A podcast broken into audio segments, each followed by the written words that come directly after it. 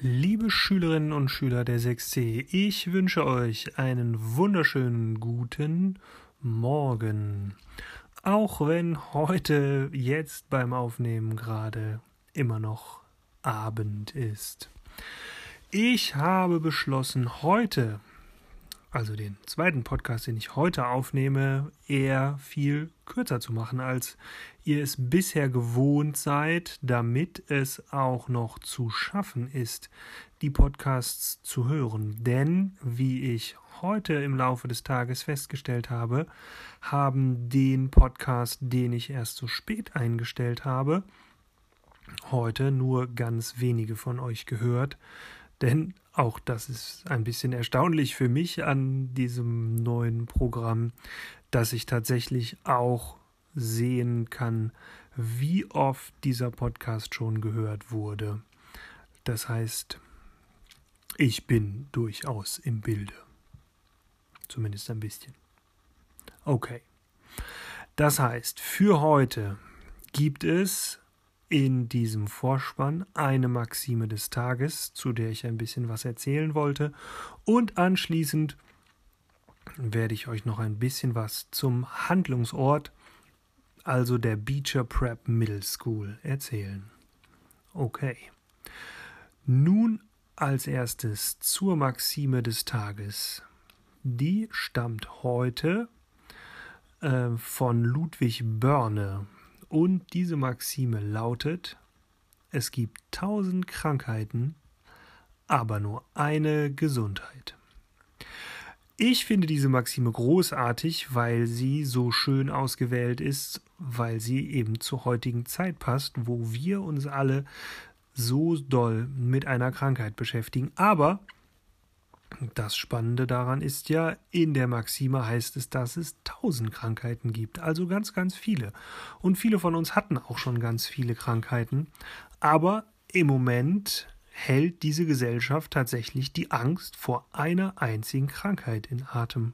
Und diese Krankheit macht vielen Menschen auch ganz persönlich große Angst. Und das kann man auch ganz gut verstehen, denn es handelt sich ja um eine Pandemie und die Welt hat oder die Menschheit hat mit solchen Pandemien durchaus schon Erfahrungen gemacht früher. Und diese Erfahrungen waren gewiss nicht schön. Wenn man zum Beispiel auf die Pest blickt, die im Mittelalter eine Pandemie in ganz Europa war und der streckenweise oder in bestimmten Landstrichen tatsächlich mehr als ein Drittel der Bevölkerung, also 33 Prozent aller Menschen, die dort gelebt haben, zum Opfer gefallen ist, die von der Krankheit dahingerafft wurden. Und auch das muss man feststellen, es gibt auch diese Parallele. Die Pest ist auch nicht überall gleichmäßig aufgetreten, so wie Corona heute das auch nicht tut. Und trotzdem auch wenn Leute Angst haben, müssen wir auch feststellen, dass wir von den Problemen, die zum Beispiel die Pest früher ausgelöst hat, weit, weit weg sind. Das heißt, heute ist bei uns in Deutschland nicht mal ein Hundertstel der Gesamtbevölkerung ähm, mit dem Tode betroffen. Das heißt, die Sterberate ist im Vergleich zu damals sehr, sehr gering und das hängt natürlich zum einen mit unserer modernen Medizin zusammen und damit, dass wir heute so weit sind, tatsächlich die Krankheit verstehen zu können, mindestens ansatzweise und deswegen auch in der Lage sind, uns vor dieser Krankheit zu schützen, nämlich zum Beispiel indem wir Abstand halten und uns nicht begegnen. Aber dieses Abstandhalten hat eben auch den Nachteil, dass ihr nicht in die Schule könnt.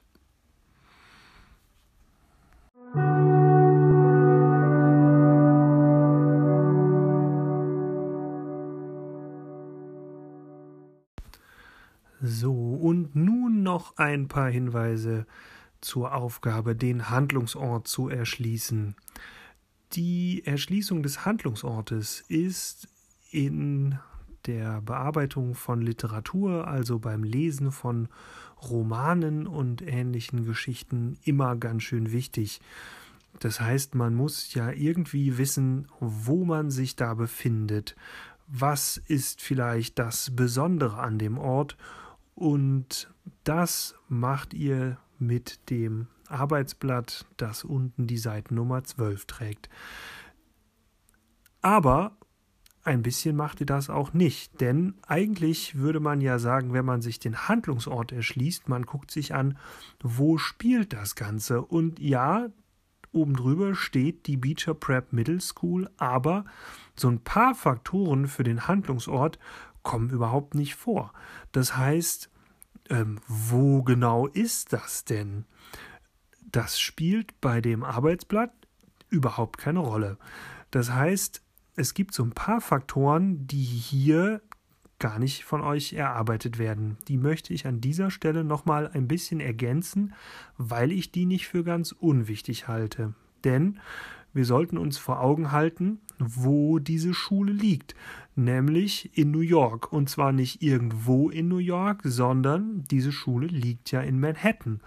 Ähm, und Manhattan ist ähm, also ich war auch noch nicht in New York, aber so viel weiß ich von New York, dass Manhattan dort tatsächlich der wohl reichste Stadtteil ist, wo auch die reichsten Menschen leben. Und auch das muss man sicherlich festhalten.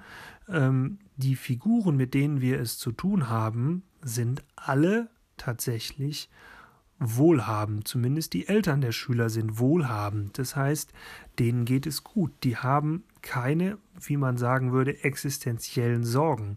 Bei denen geht es nicht ums Überleben, sondern die leben alle ziemlich gut.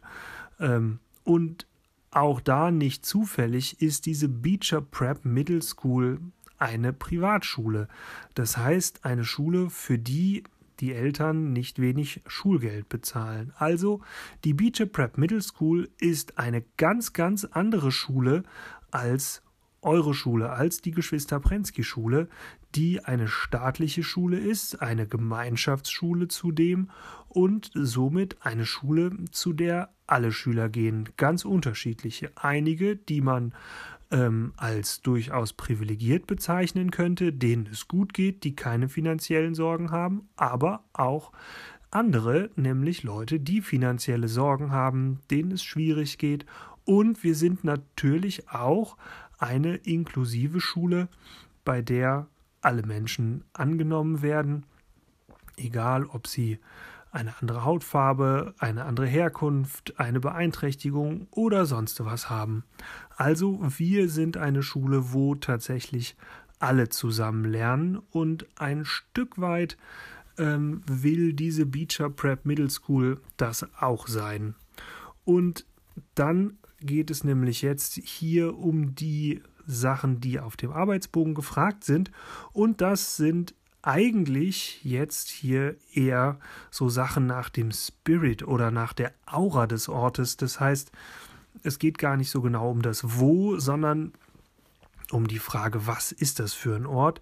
Und da geht es eigentlich in dem Aufgabenblatt darum, was macht diese Schule aus? Also ist das eine ganz normale Schule oder eine ganz besondere Schule? Und ein Stück weit wird hier rausgearbeitet, dass es schon eine besondere Schule ist.